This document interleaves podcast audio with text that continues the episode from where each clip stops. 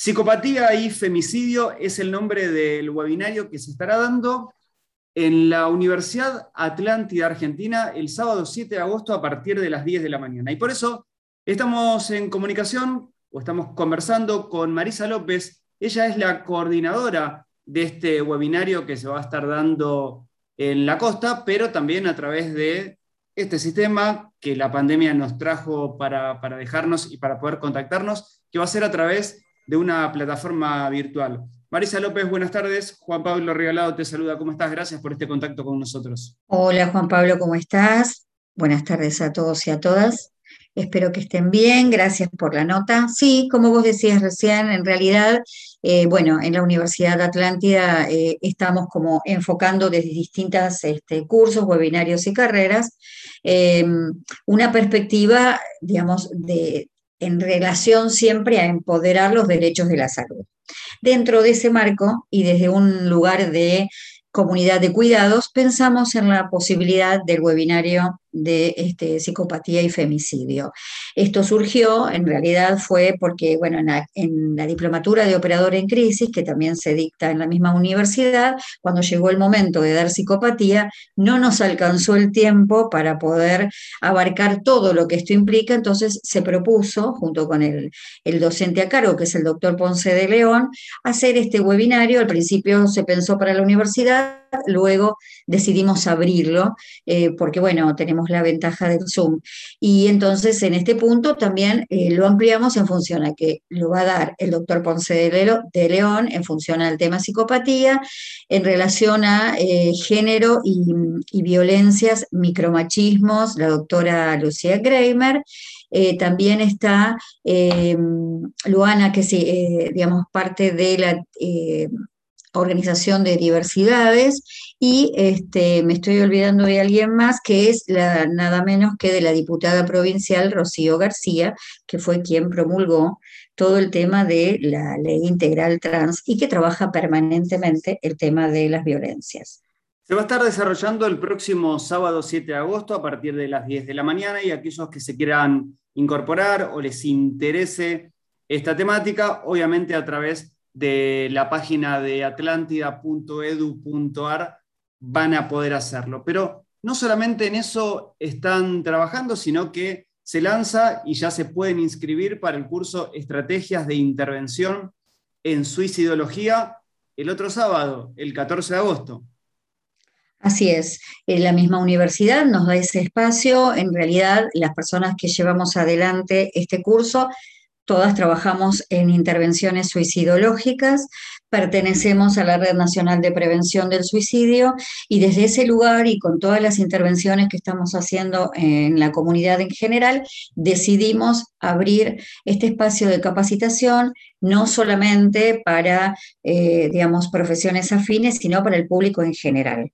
En cuanto podamos seguir visibilizando el concepto de suicidio, de crisis suicida, eh, en cuanto entendamos que la persona que intenta matarse no es una persona que quiere morir, sino que quiere dejar de sufrir, que es un tema que pertenece al, al orden de la salud y no a un orden policial. En esto abarco la parte de comunicación y periodismo para poder hacer un enfoque respetuoso, en tanto entendamos que eh, pertenece también al, sistema integral de cuidados al que tratamos de transmitirle la, información a la comunidad y que todos podemos ayudar a prevenir el tema del suicidio, pensamos en esta capacitación. Vos decías que está destinado a, toda la comunidad y toda la comunidad debe entender a la persona que se suicida en estos últimos tiempos de personas que se suicidan o, distintos inconvenientes vinculados a, las, patologías eh, quizás mentales, se dio a conocer el caso de, Chano Carpentier. ¿Qué mirada tienen ustedes desde el equipo que trabaja en interdisciplinario de lo que sucedió?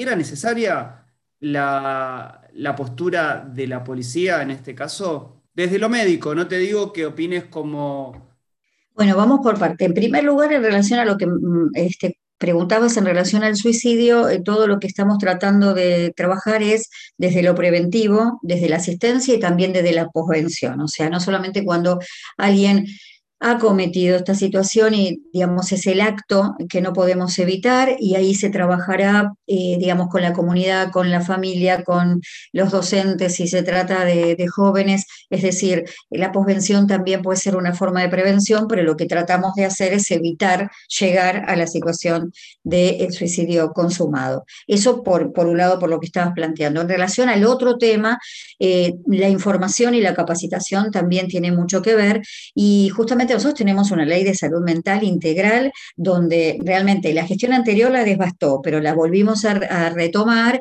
y realmente hay herramientas de protocolo para poder hacer una intervención correcta, inclusive desde lo intersectorial, la policía, si tiene esta información de cómo debe proceder con los protocolos necesarios cuando se presenta una situación en relación a salud mental, esto no hubiera pasado. Es decir, eh, se trabaja de manera intersectorial, o sea, no es que la policía se la deja aparte, pero si la policía entiende cómo son los protocolos que se plantean en la ley de salud mental, que es integral, estas cosas no suceden. Yo después te voy a pasar eh, por privado, porque no tengo en este momento cómo hacerlo, un comunicado de la mayoría de las este, instituciones que representan la salud mental, mm, donde explica un poco esta cuestión. Eh, hay protocolos que digamos, cuando una persona está, por ejemplo, con un cuadro de excitación psicomotriz, no se hace una intervención directa, se trata de aislar, dejar que esto suceda, que baje, que pase hasta que llega el psiquiatra y ve qué puede hacer, el que hace la contención psicológica. Es como con el tema de, de las crisis suicidas. No todas las personas están preparadas para esto. En el tema de la salud mental tampoco todos los especialistas saben abordar este tema. Por eso apuntamos mucho a la capacitación y también a la territoriedad. Realmente esta gestión de gobierno tiene una apertura importante para estos temas confieso que me, me, van llamando de distintos lugares para ver en qué se puede trabajar en conjunto, que no me ha pasado en otras situaciones. O sea que esto es como una lucecita de esperanza. Pero realmente tenemos una ley que nos protege en las intervenciones. El tema es que hay que este, capacitarse, leerla, intervenir, y esto también va para la policía. La policía no tiene a veces ni idea de esto. Y esto también va para los medios al momento de comunicarlo, porque también se sigue pensando, si uno lo vincula quizás con, otras temáticas, como puede ser la, discapacidad, que, que, todavía piensan a la persona con una discapacidad como un enfermo, lo mismo sucede con este tipo de patologías. Primero, no hay que tratar de decirle, estás equivocado, o qué es lo que te pasa, o querer ayudar, sino a esperar a, esa comunicación. Vinculamos lo que le pasa a la policía, lo que le pasa a los médicos y lo que le pasa a los profesionales. Siempre tiene que ver con la comunicación con esa persona. Así que, si te parece, invitamos... Sí, una cosa. Ley Nacional de Salud Mental 26.657 se enmarca en un proceso internacional de reconocimiento de un sistema de atención con centro en las personas y en la protección de sus derechos.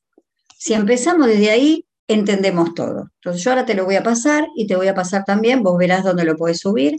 También te voy a pasar eh, las recomendaciones que hace la Defensoría del Público en relación a la difusión en, torno a la salud mental.